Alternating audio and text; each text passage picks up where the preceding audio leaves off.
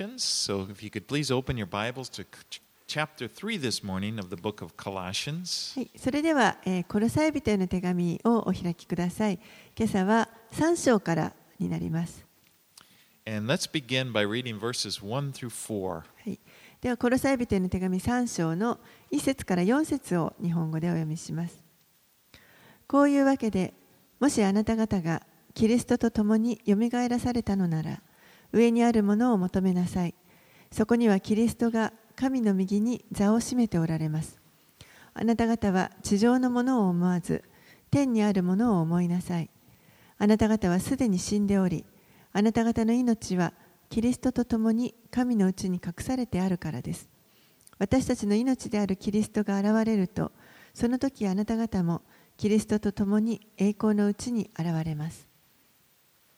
So, verse 1 begins If then you were raised with Christ. 一節で、もしあなた方がキリストと共によみがえらされたのならとあります。 And so he's referring back to chapter 2 and verse 12, where he talked about, remember, the ritual of baptism, where, which, where we, associate, we associate with the death of Christ and then his resurrection. パウロはここで、え2章の コロサイ人2章の12節のところに書かれてあったあの洗礼ですねキリストの死とそして復活にあのを表すそれを象徴する、えー洗礼という儀式のことについてまたここで語っているわけです。So he's building on chapter 2, and basically he's saying, since this is true, okay, you, you, you identify with the death of Christ when you were baptized and you raise with Christ. ですから、え、ここで2章をさらに、まあ、あの深めていこうとしています。キリストにあって共に、え、死んで、そしてバプテスマを受けてよみがえったのであればというふうに語っていま。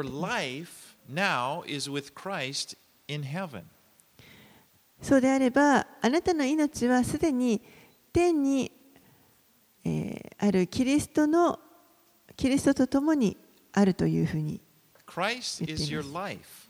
キリストがあなたの命です。And so he's, he's saying, set your minds on the things above, you know, not on the things of this earth. ですから、えー上にあるもののことを思いなさいとこの地上のことではなく上にあるもののことを思いなさいと言っています Now, these verses actually they describe a spiritual reality that took place, i- i- that is, it's taken place in the life of every believer. この箇所は、えー霊的な現実あのえ信じた人が信じた時に起こった霊的な現実を、まあ、ここで語っています For when you put your faith in Christ, you became a new creation. 皆さんがキリストに信仰を置いたときにそのときに皆さんはもう新しく作られたものになりました。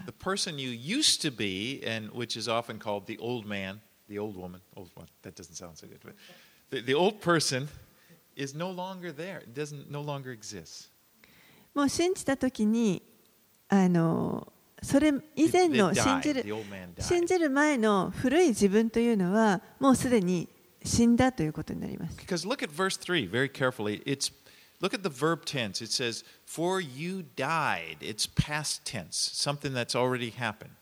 3節をあのよく気をつけて見てみるとあなた方はすでに死んでおりともうこれは過去形で書かれています。This took place when you trusted Jesus. You died. これは皆さんがキリストを信じた時に起こった出来事です。もうすでにその時にし古い自分はしそこで死にました。And your life is now hidden in Christ, who is at the right hand of God. そして今あなた方の命はこのキリストと共に神の右におられるそのキリストと共に神のうちに隠されてあると。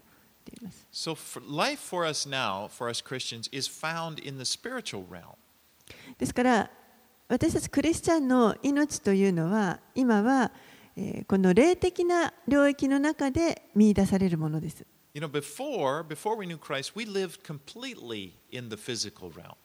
キリストを信じる前というのは私たちはもう完全にこの肉の領域の中で生きていました。私たちが注目するのは全てこの地上で起こっている出来事でした。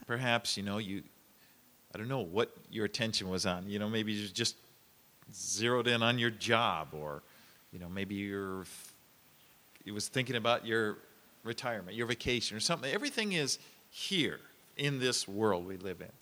もうこの思い集中する思いが集中する先は何かこの地上の出来事例えば仕事のことかもしれないしあの退職した後のことかもしれないですしバケーション休暇のことかもしれないけれども全てこの地上の出来事に思いが集中していました。you know and uh, but that's because uh, an, an unsaved person is focused on the things of this world because there is nothing else 信じていない人たち救われていない人たちがあのそのこの地上のことだけに思いを寄せるというのはそれは他にあのないからですね。because before you knew christ that was your reality i mean you were living that's that's basically what you live for just how do i survive or whatever that's there was no spiritual reality キリストを信じる前の皆さんの状態はまさにそういう状態でもう他にその霊的な領域というのがないわけですからもうこのあの現実に起こる出来事の中だけが全てでした。でも今はそれは違います。私たちにはイエスがおられて、そしてこの方が私たちの命です。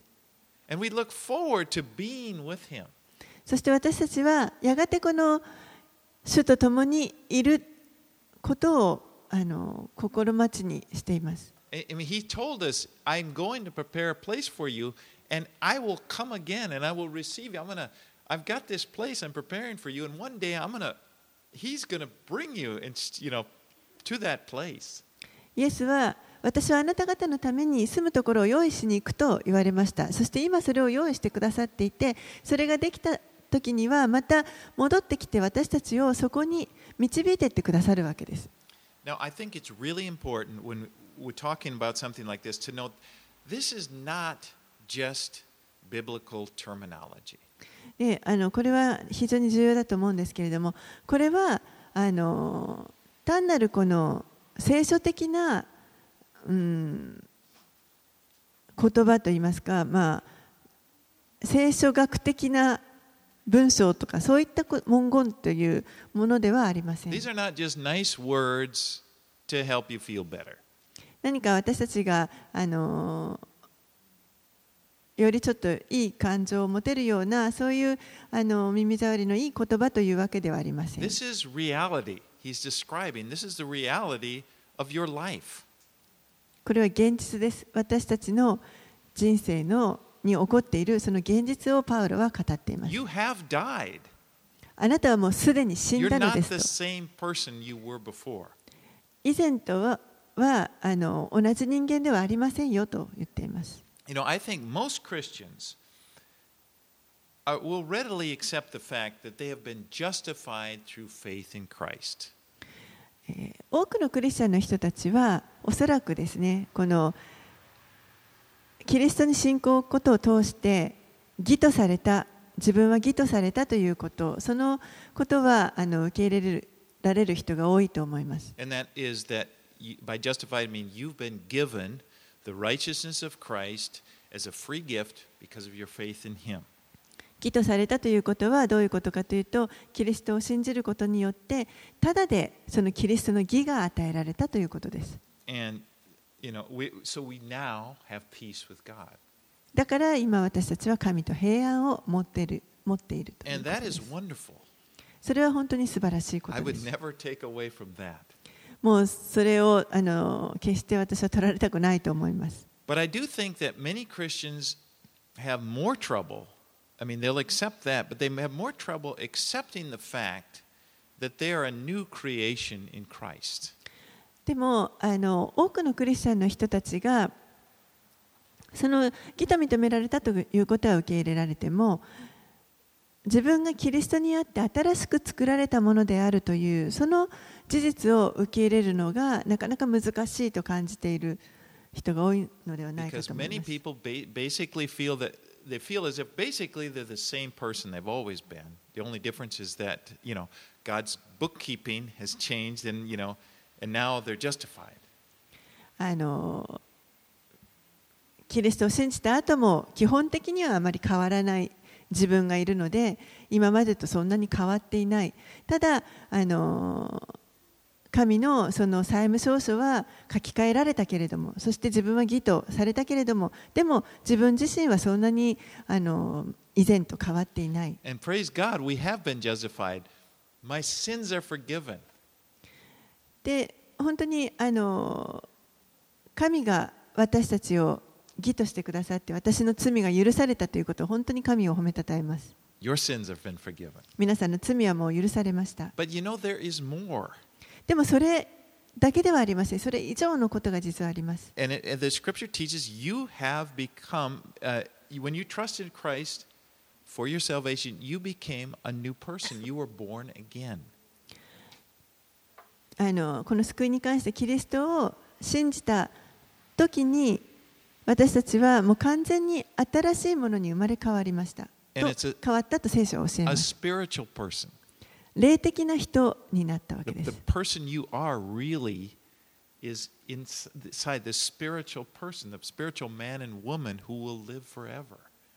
霊的なというか、まあ、霊の人といいますかねあの、キリストにあって、霊の人に私たちは変えられました And in Ephesians 5 8, it says, here's Paul writing to the Ephesians, he says, For you were once darkness. That doesn't sound good. You were once darkness, but now you are light in the Lord. Walk as children of light. パウロはエペソビテの手紙の5章の8節でこのように言っていますあなた方は以前は暗闇でしたが以前は暗闇だったと言われていますけれども今は主にあって光となりました光の子供らしく歩みなさい And knowing this truth and accepting it into your hearts, as we accept this, really accept it, believe it, it gives us really a solid place to stand on. この真理を知ってそしてこれを本当に心に深くあの受け止めていくときに私たちはしっかりと固く立つことのできるその基礎の上に立つことができます.私はもうもはや神の敵ではなくなりました.神の子供となりました.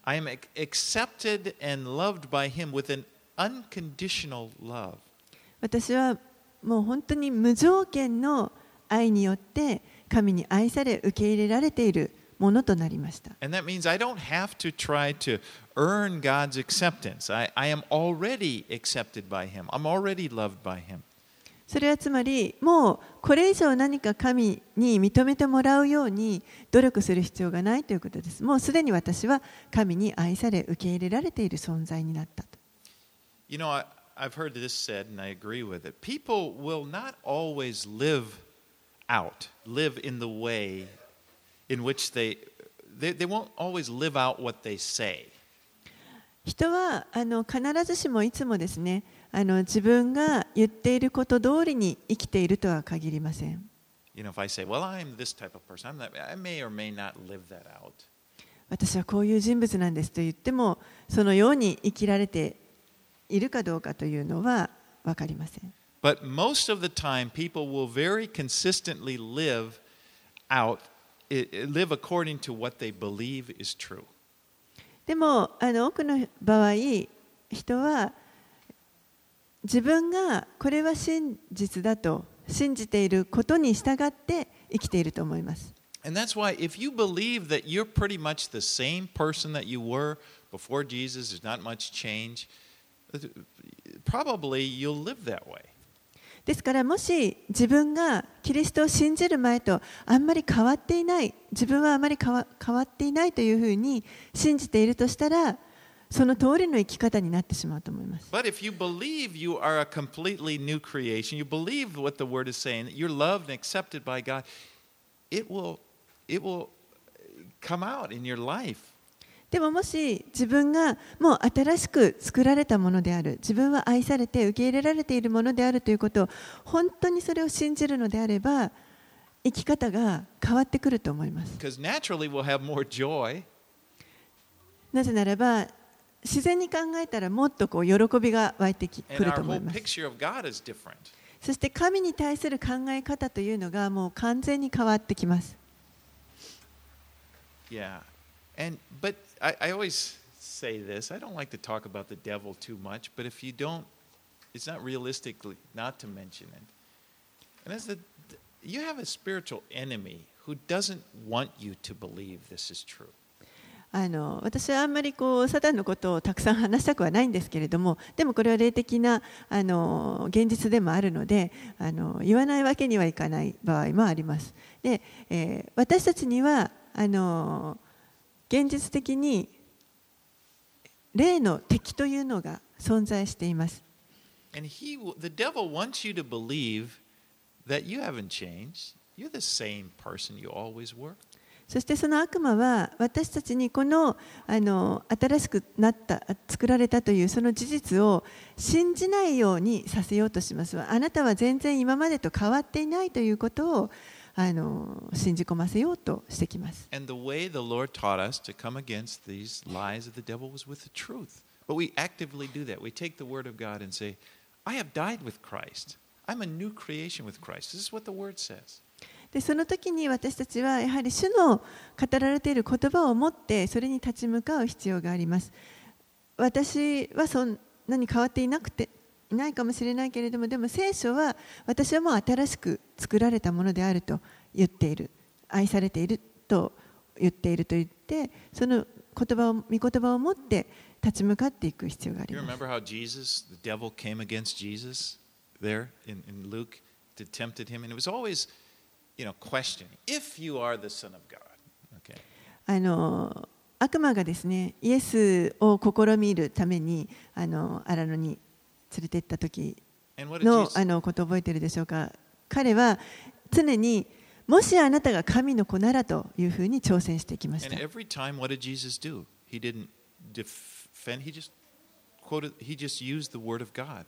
でそれに対してイエスは常にサタンに対して御言葉を持って立ち向かわれましたでまあ悪魔は何も結局はすることができずにあの最後離れていきます.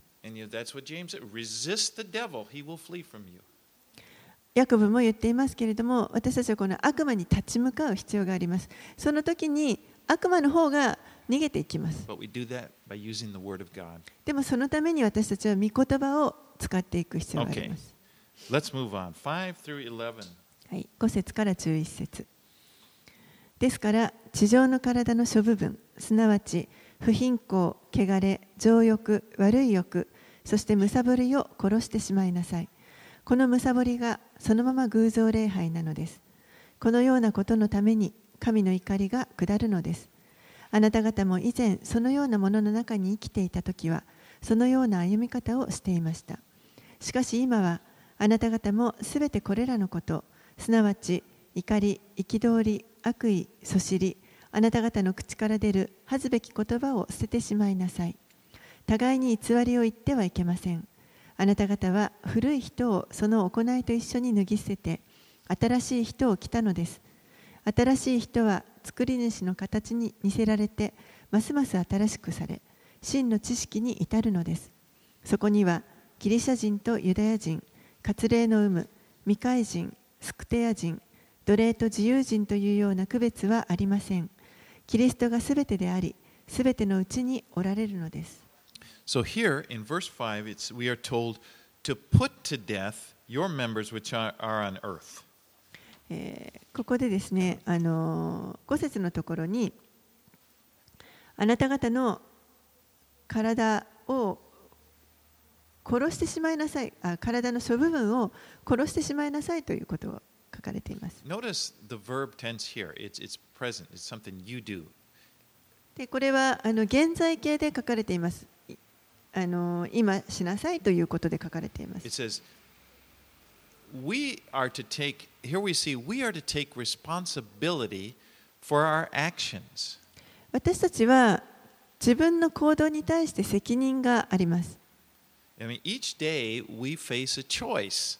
Okay? Are we going to let our bodies be used uh, for evil purposes or to be used for good purposes?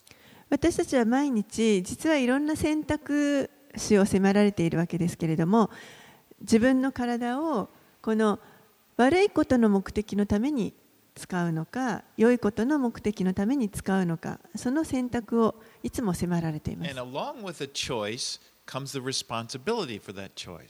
そしてその選択の結果ついてくるその結果にも責任が伴います。You 6, 6, 13 says it really well. ローマ人の手紙の6章の13節にそのことはよく書かれています。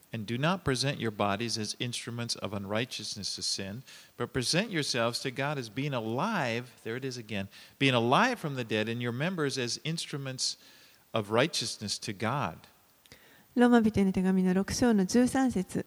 またあなた方の手足を不義の器として罪に捧げてはいけません。むしろ死者の中から生かされたものとしてあなた方自身とその手足を義の器として神に捧げなさい。Since we are new creations in Christ, we are expected to live that way. 私たちはキリストにあって新しく作られたものですからそのように生きることを求められています You know, back in verse 3, we talked about that you have, for you died, and this happened, we talked about it when Christ died on the cross. 3節であったようにあなた方はすでに死んでおりというふうに過去で書かれていますけれどもこれはもうキリストが十字架で死んだ時にこのことが起こったわけです But here in verse 5, we're saying it says, put to death, and then you're li- to live now according to who you are in Christ.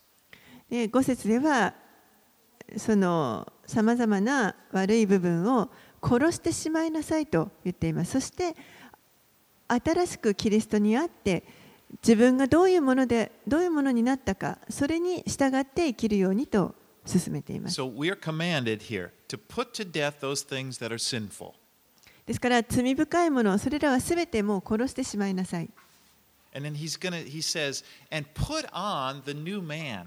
そして今度はそのふ罪深いものをすべて脱ぎ捨てて新しい人を着なさいと言っています So it's like we are to take the fact that we have been raised with Christ and that we're new creations and we've died with Christ, we're raised with him. We're to make it our experience. 私たちはすでにキリストと共に一度死んで葬られてそして新たによみがえりました。ですから、え、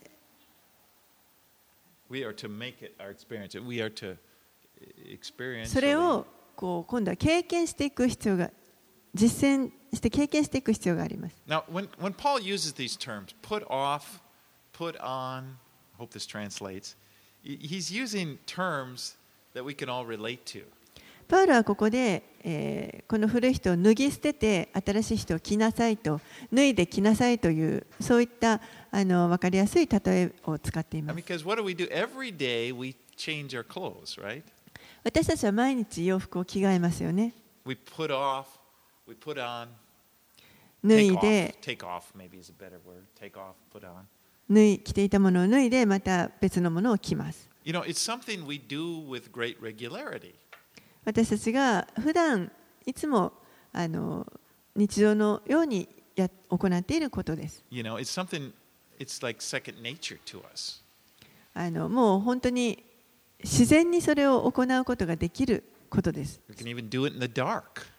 あの暗闇の中でも着替えることはできると思います Although I don't recommend that because I've done that and uh, まあ oh, お.すすめはしませんけれども自分も暗いところで着替えてなんかかけ間違えたりとかねいろいろあり But ます you know, th- this is something we can relate to. So when he says take off, put on, take off, put on, we understand that. ですからパウロはここであの脱いできなさい脱いできなさいと私たちに日常で分かるような言葉であの教えています And this is the same way every day and every mo- you know as we go through the day we're always facing these choices where to make to live according to our new new identity. ですから私たちは毎日 このあの選択に迫られた時に新しい人を古い人を脱いで新しい人を切るというこの作業をいつもやっていく必要があります。 And when you see these things, you know, sinful things, and he, he described some of them, you see them in your life. You see impurity, uh, covetousness, anger, malice, you know, hating people. What we're to do is immediately, okay, take it off. It's like dirty clothes, you know, you get, you get ですから私たちの人生の中であのいろんな罪が示された時ですねここにもいろいろと書かれていますけれども例えば不貧困であるとかむさぼりとか、えー怒りとか敵意とかそういったものが示された時には何をすればいいかすぐにそれを脱ぐということですもうあの汚れた汚れた洋服のようなものですからそれを脱ぐということです I mean, we just look at it and we see this isn't right. You know, I'm, I shouldn't, you know, we, we're obvious. It's obvious to us. This is sin. This is not right. This, God does not like that. And at, at the moment, what we're told is just take it off. はっきりと自分はい.はっきりと自分にそれが示されたとき、これはもう正しくないことである、罪である、あの間違っているということが分かったときには、もう何をするかといったら、それを脱ぎ捨てて、そして新しいきれいな衣を着るということです。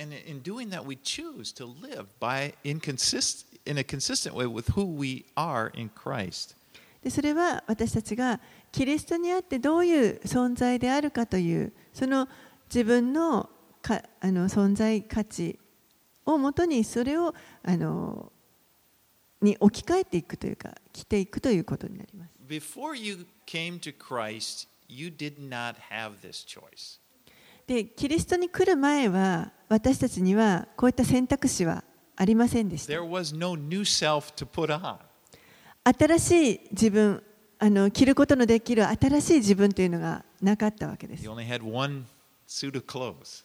もうあの古いあの汚れた衣しかなかった。どんどんどんどん汚れていきます、それは。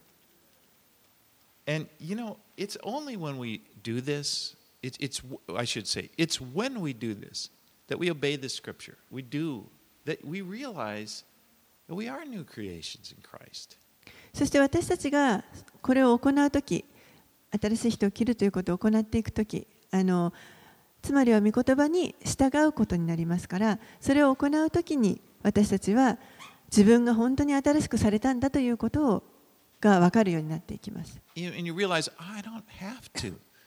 I don't have to be a slave to this anger all the time. I don't have to be critical to people. I can actually, I can, and, and it's it's like you when we when we when we apply this to our lives, we gain confidence and realize I am really a new creation. I, there is power to follow Jesus. 私たちは本当にあの怒りを覚えたりとかあのその憎さば人を裁いたりとかそういうことをする必要はもうありません私たちがこれをあの信じて行う時新しい人を着ていく時にその時に自分があ本当に新しくされているということを経験してい and き it, ます。and it can snowball. It can get better. It's just like, wow, I, I am a new creation Christ. And then, therefore, you know, we, we live, and then the next time it's a little easier. そしてそれはあのー良い影響がどんどん雪だるま式に大きくなっていきますのであなるほど自分は新しくなったんだとそれを経験すると今度次の時にはもっとそれがあのー脱いできてということがやりやすくなってどんどんあのーやりやすくなっていくと思います。But you know, what I'm describing, this is basically what the word repent means. でもあの今この話をしていることはこれはあのー基本的に悔い改めということだと思います。It, it's just to have a change of mind. Repentance, metanoia in Greek, means change of mind. It's a change of mind that results in a change of action. 悔い改めというのはギリシャ語ではこの考え方を変えるということです。ですから考え方を変えていくことによって行動出てくる行動というのも変わっていきます。But you know, some people, this word repent, they just don't, it, it leads them to drama. They, they get this idea repentance is, it, it, it must be a dramatic thing. You know, it has to be ある人たちにとってはこの悔い改めというともうなんかすごく大きなあのもう劇的なことがなんか必要なんじゃないかというふうに考えるあの感じる人がいるかもしれません。And you know, it's like some people to, to, to repent, it has to be they focus so much on their emotions and you know they're that they're oh God, I'm such a wretch, and you know they feel like they got to go through this long drama. And what God is really looking for is why don't just repent. そしてそそういう人はあのこの悔い改めという時にもう本当に感情的にですねああ神様本当に私はもうなんてひどい人間なんでしょうともうすごくこのあのドラマチックに悔い改めにこう行くというそういうあの感覚を持っている方もいるかもしれませんけれども神様から見た時にはあのそんなこと言ってないで悔い改めなさいと。You know, too much focus on how you feel and, oh, am I really sorry? And, oh, I'm so bad. And, oh, I'm going to beat myself. It's really a self thing. It's really a flesh thing. It's just kind of focusing on yourself. And God doesn't really. He wants, what He's after is to repent. あの自分にやっぱりフォーカスしすぎてしまうと自分のことばっかりを考えてしまうとああ私はなんてあのひどいことをもうなんあの本当に自分のことばかりに集中してしまってそれは実はあの自己中心的なものであり肉的なあのものになってしまいます。そうではなくて神はあのもうその行った罪の後何をするか心を変えて悔い改めるというそれがシンプルに悔い改めるのが必要です.古い人を脱いで新しい人を着るということです Now, I'm not against, you know, you, know, sometimes we're sorry for our sin and God may call us to cry and that, that's I'm not against that. But my point is that that itself isn't repented. That's that's an emotion. And you can do that and not get around. Some people they just never get around to repenting. And that's that's my point.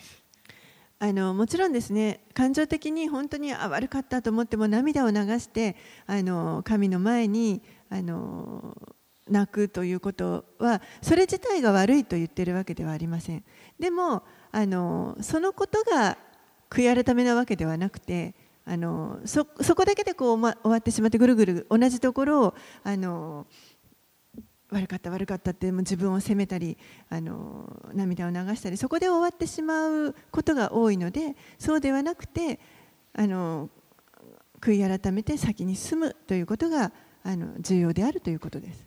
Because you know, there's sometimes I'm almost done with this, already, move. But sometimes there the Christians sometimes they get saved again and again. They don't actually get saved, but they're always, you know, praying to receive the Lord again and again and again. What they're after is this sort of cathartic, sort of, you know, emotional thing, and it's it's not what God is wanting. ある人たちはなんかこう何度も何度も救われる必要があるとあの、まあ、感じているというかあの何度もキリストを信じますと 祈ってみたりですねあのそういう人たちもいるようですけれどもでもあのそれはやっぱり感情でとどまっているということであって神はそあのそういうことを求めておられるわけではないと思います。Right, let's move on. 12 through 17. 12節をお読みあ12節から17節をお読みしますそれゆえ神に選ばれた者聖なる愛されている者としてあなたがあなた方は深い同情心慈愛謙遜柔和寛容を身につけなさい。互いに忍び合い誰かが他の人に不満を抱くことがあっても互いに許し合いなさい。主があなた方を許してくださったようにあなた方もそうしなさい。そしてこれらすべての上に愛をつけなさい。愛は結びの帯として完全なものです。キリストの平和があなた方の心を支配するようにしなさい。そのためにこそあなた方も召されて一体となったのです。また感謝の心を持つ人になりなさい。キリストの言葉をあなた方のうちに豊かに住まわせ知恵を尽くして互いに教え互いに戒め詩と賛美と霊の歌とにより感謝にあふれて心から神に向かって歌いなさい。あなた方のすることは言葉によると行いによるとを問わずすべて主イエスの名によってなし。主によって父なる神に感謝しなさい So, there in verse 12, therefore, as the elect of God, holy and beloved, put on. There's, there's what we are to put on. Put on tender mercies, kindness, humility, and so forth. 12節にはそれゆえ神に選ばれたもの聖なる愛されているものとしてあなた方は深い同情心慈愛謙遜と続いていきますけれども身につけなさい Basically, he's saying, You are loved and accepted by God. That's the first thing he says. You are loved and accepted by God. So now you can live like it. Go ahead and live. Live this out. 最初にまずあのパウロはここであなた方は神に選ばれたもの愛されているものだということをあのまず語ってそれからだからこういう生き方をしなさいと教えています And in these verses, we see this is a description of the new person. でここに書かれてあることというのは新しい人の,あの持っている資質だと思います。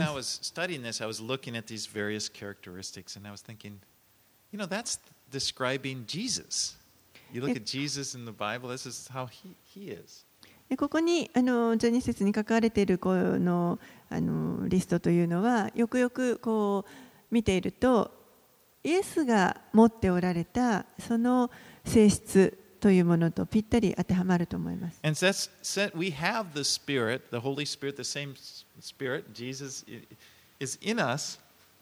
Christ lives in us. So as we follow the leading of the Spirit, we are, of course, we're going to be like Him. そして私たちにはこのあの御霊が与えられています。キリストの霊があの与えられて私たちのうちにキリストが住んでくださっていますから御霊に導かれて歩んでいくときに私たちはもちろんこの通りこのキリストのようなもの似たようなものにこうなっていくことができるわけです。And verse 13 is so important. Christ forgave us, so we must forgive others in the same way. そして13節非常に重要ですけれども主があなた方を許してくださったようにあなた方も互いに許し合いなさいとあります。Christ loves us, and He commands us to love others. キリストが私たちを愛してくださってそしてこのキリストが私たちに他の人を愛しなさいと命令し Christ is the。Prince of Peace. We know that. And so we are commanded to let the Prince, uh, let the peace of God rule in your heart. キリストは平和の君です。そのことは私たちはよく分かっていると思います。ですから、この平和の君であるキリストに私たちの心を支配していただくようにするということです。そ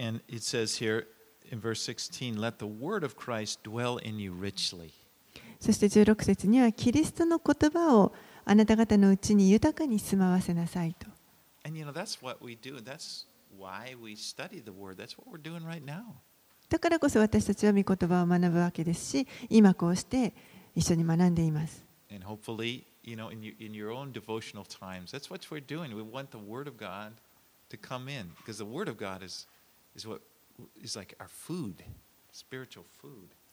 ですから皆さんもデボスの時間に同じようにこの御言葉をあの学んでですねあのこれは私たちにとって例の糧ですから食べ物ですからこれを食べ物を食べていく必要があります。Okay, let's read the last verses. I want to read verses, verse 18, and then I want to go through just one verse in chapter 4. I want to end with 4 1 because I think it belongs in 3. I, I はい、で think 18 I know better than the person that, that wrote the 18節から chapter 3. 18節から、4章の1節までを入りたいと思います。そこまでお読みします。妻たちよ、主にあるものにふさわしく夫に従いなさい。夫たちよ、妻を愛しなさい。辛く当たってはいけません。子供たちよ、すべてのことについて両親に従いなさい。それは主に喜ばれることだからです。父たちよ、子供を怒らせてはいけません。彼らを気落ちさせないためです。奴隷たちよ、すべてのことについて地上の主人に従いなさい。人のご機嫌取りのような上辺だけの使い方ではなく主を恐れかしこみつつ真心から従いなさい。何をするにも人に対してではなく主に対してするように心からしなさい。あなた方は主から報いとして御国を相続させていただくことを知っています。あなた方は主キリストに仕えているのです。不正を行う者は自分が行った不正の報いを受けます。それには不公平な扱いはありません。主人たちよあなた方は自分たちの主も天におられることを知っているのですから奴隷に対して正義と公平を示しなさい。Now, here God gives two very simple rules for marriage. 神はここで、えー結婚に対して2つの非常にシンプルなあの I mean, ルールを与えて与えら not れ a ています whole whole bunch of stuff. It's like one. It's like he speaks one thing to the wives, one thing to the husbands. シンプルというのはあのたくさんいろんなことをしなさいと言っているのではなくて一つこれをしなさいと妻にも夫にも語っているということです.妻たちには夫に従いなさいと言っています And we'll end there. No. And then he speaks to the husbands, and he says, "Husbands, love your wives." そして夫に対しては夫たちを妻を愛しなさいと言っています And because God knows that the greatest need a wife has is to feel loved. 神はこの妻にとって一番必要なのが愛されているという感覚を持つことであるということをよくご存知だからです Because if a woman feels love, she's she feels secure. She's better able than to trust her husband's leadership. 妻が夫に愛されているというふうに感じられる感じられれば本当にそこに安息を覚えて安心して夫を信頼しついていくことができます But God also knows that a man's need is to feel respected. でも同時に神は夫はあの尊敬されることが必要であるということをよくご存知です。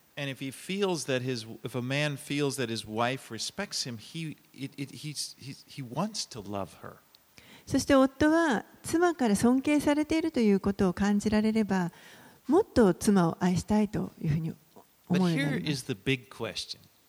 でもじゃあここに大きな質問があります。どっちが先にやりますか、you know, because what happens, couples get angry at each other and they often complain about the other person. Well, he's not doing my, he, he doesn't love me. I don't feel loved. And, oh, she doesn't respect me. She won't do anything I say. もうあの夫婦がですね喧嘩をするともうお互いにお互いの文句を言い合うわけですね。あの人は夫は私のことなんか愛してくれないあれもやってくれないこれもやってくれない夫は夫で彼女は自分のこと何のも何にも敬意を払ってくれないもう何もこういうことをしてくれないとお互いに文句を言い合います。And it just leads the opposite direction. Okay, the woman that doesn't feel love just withholds respect, and then the, and then the husband that doesn't feel respect just gets bitter toward his wife. そしてお互いに反対の方向に行ってしまうわけですね。もう妻は愛されてないと思うからあの尊敬することができなくなりますし、夫は夫で尊敬されてないから愛すことが難しくなっていってし And ま it's うわ like け this です。downward spiral. そしてどんどん負のスパイラルに入っていきます。But you know, the God, God's desire is to do the opposite, upward spiral. でも神の願いというのは逆のあのスパイラルですね。上にもっとこう上がっていくことを求めておら but れ the ま only す。way it starts is when one person just says, I'm going to obey the Lord. The Lord is telling me, okay, to love my wife. I'm going to love my wife, okay? And then, or the Lord is telling me to respect my husband. Well, I'm going to do that out of obedience to the Lord. Then the upward spiral can begin. じゃあどっちがやるのかということですけれどもこれは私は主に従いますと言って主が夫に従いなさいと言ってるから夫を尊敬し夫に従います主が妻を愛しなさいと言ってるから私は妻を愛しますとこれはあのあくまでも主にまず自分がその従ってこの御言葉を行っていくということそれを行っていくときにあの良い方向にこうどんどんあの改定していきます。All right, now verse 21 gets into children, talks about children, raising children. It says, tells us not to provoke our children that they may become discouraged. 21節は、えー子供たちを怒らせてはいけないと彼らを気落ちさせないためですというふうにあり You ま know, す。it's basically don't we shouldn't put unrealistic demands on our kids. 私たちはあの非現実的な要求を私たちの子供にしてはいけません。You know, it's pretty much the same all over the world. That parents want their children to be better than they are. これはあの世界的に同じだと思うんですけれども親というのはどうしても子供に自分たちよりもより良いものになってほしいと自分たちより良くなってほしいというふうに願ってしまいます。I didn't have a chance to do it. I want my son or I want my daughter. And if we're not careful, that can become a discouraging thing. You can sort of be like what he's talking here. Uh, what's the word he uses? Um, exasperate, discourage, don't provoke your children. They're different versions. あの It, you can make you can it can lead to frustration in children if they're forced if this if unrealistic expectations are forced on them 私はこういうことができなかったああいうことができなかったから息子に娘にと言ってあのあまりこう非現実的な要求を子供に課せてしまうとそれは子供をこう気落ちさせてしまうことにつながっていきます。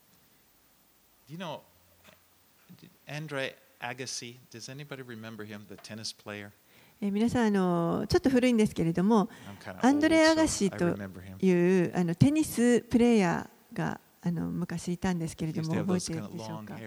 な長髪のです、はい、非常にあの優秀なテニスプレーヤーでした。now he's older you know he married Steffi Graf I think and, he, and he's but he was talking on TV just describing his life he wrote a book and it was kind of interesting でまああの彼がある時、まあ、テニスをもうやめた後ですけれどもあのテレビテレビに出ていてなんかインタビューを受けていましたで自分のこの人生について語っていたんですけれど And I も was really surprised when he said that while he was playing tennis, he said, I hated tennis. であのびっくりしたのは彼が自分はテニスをやってた時にあの嫌いだテニスが嫌いだったと I mean, I た watched him play. It was like, wow, he, he makes it look like artwork. But in all that time, he hated it. もう本当にあの私もあのこのアガシのプレーを見たことありますテレビで見たことありますけれども本当に美しいあのテニスをしていましたけれども彼自身はもう嫌だったと言ってました Because from the time he was the, old enough to hold a racket, his parents just pushed him. His dad was just after him, pushing him, pushing him, pushing him. And he grew to just hate it. 小さい時から両親にもう本当にあのプレッシャーをかけられてあのテニスをやらされていたのであのそれが嫌いになってしまいました And he was a great tennis player.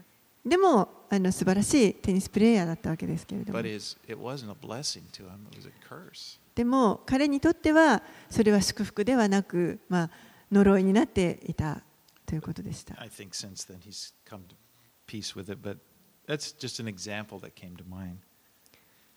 まあちょっとそんな話を思い出しました。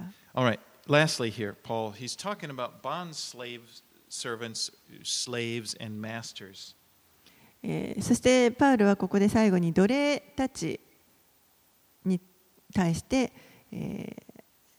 それと主人に対して言ってますね。But today we call them employees and bosses. Okay, the same same principle, different name. 今日で言えばあの従業員とそれからあの雇う側上司ということに当てはめられるかなと思います。And so basically he's saying, don't have this attitude where, oh, I better look busy. The boss is coming. Oh, I better, you know. You should be serving your boss. You should be as you're serving Jesus. ですからあの職場でですねあ上司が来たからちょっと仕事してるふりしなきゃとかそういった態度ではなくあのキリストに仕えるようにこの自分の上司にも仕えてきなさいと。truth is, you may work in an office or at a school or wherever you work, but the truth is, you're serving Jesus. 皆さんは、まあ、あのオフィスのようなところで働いているかもしれませんし学校の中かもしれませんし、まあ、どこか分かりませんけれどもその置かれているところで実はイエスに仕えているわけです。And Jesus notices. He notices everything you do for him. そしてイエスは皆さんが行うことすべてをあの知っていてくださいます。And verse 24 says, Knowing that from the Lord you will receive the reward of the inheritance, for you serve the Lord Jesus Christ, or the Lord Christ, rather. 24節はあなた方は主から報いとして御国を相続させていただくことを知っています。あなた方はキリストに仕えているのです。Your boss may not be a fair person. 皆さんの上司はもしかしたらあの公正なか人ではないかもしれません。Could be a monster, you know. もう本当にひどい怪獣のような人かもしれない。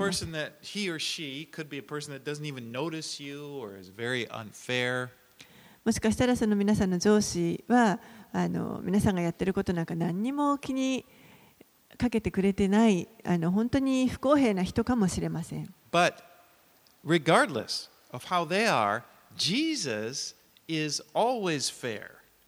でもその上司がどんな人であれイエスは常に公正な方でありあの皆さんのことをよく見ていてください.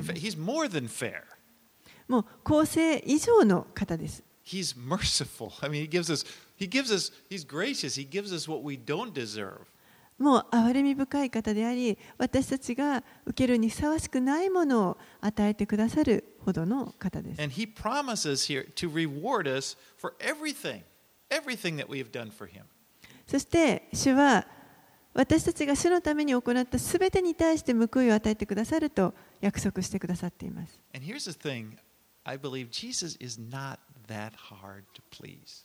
そして、イエスという方は実は私たちあのこの方を喜ばせるのはそんなに難しいことではないと。Maybe you've had a, demanding boss or, or demanding father or mother or something. Don't put that on the Lord and think he's like that. あのもしかしたら皆さんの上司とかもしくはあのご両親ですねがは非常にこの要求が高くてなかなかそれに応えることができない人たちかもしれませんけれどもそういう人もいるかもしれませんけれどもイエスを同じようなあの存在というふうに考えないでください。Because Jesus is, is gracious and he loves you.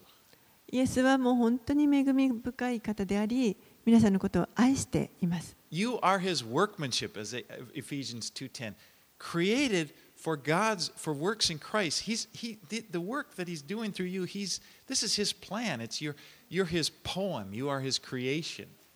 エペソの2の10はあなた方は本当に神の作品であるというふうに書かれています。そしてまた私たちのためにその働くその働きも与えてくださっています。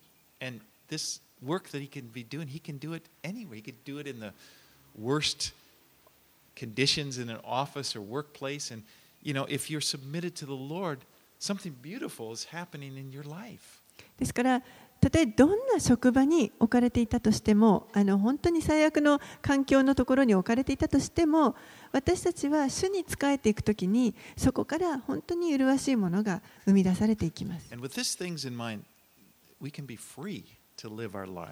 そしてそのことがあのこう思いの中にあると本当に私たちは自由に生きていくことができると思います。Yeah,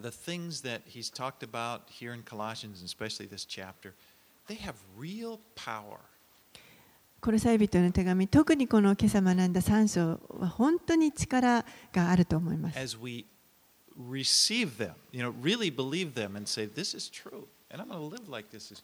私たちが本当にこれを受け取って、そして信じて、これは確かに真理だとこう自分のものにしていくときにです。お祈りします。Father, we thank. お父さん、あなたの御言葉をありがとうございます。We know that it's true. 御言葉は真理であることを知っています。As you say, heaven and earth are passing away. Everything in this life is passing away, but your word will go forever.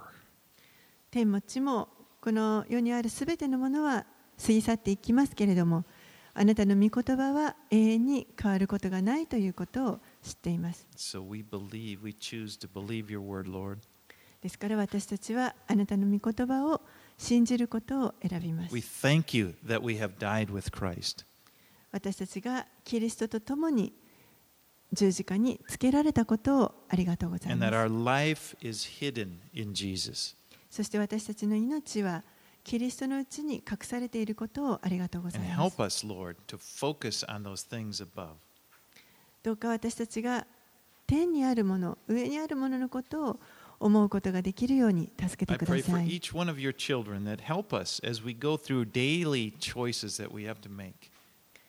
ここにいるあなたの子供たち一人一人、日々さまざまな選択に迫られるときに、どうぞ大事なものを選ぶことができるように助けてください。And as we choose, make that choice to put on the new man, that this new person we are in Christ, that our faith would just grow. 私たちが新しい人として選び取っていくことができるように、そして、えーあなたに会って成長していくことができますように。この真理を経験していくことができますよう We に。thank you, Lord, 主よありがとうございます。and we commit ourselves to you. あなたにすべてをお委ねしま In す。Jesus' name we pray. イエス様の名前によってお祈りします。ア.ーメン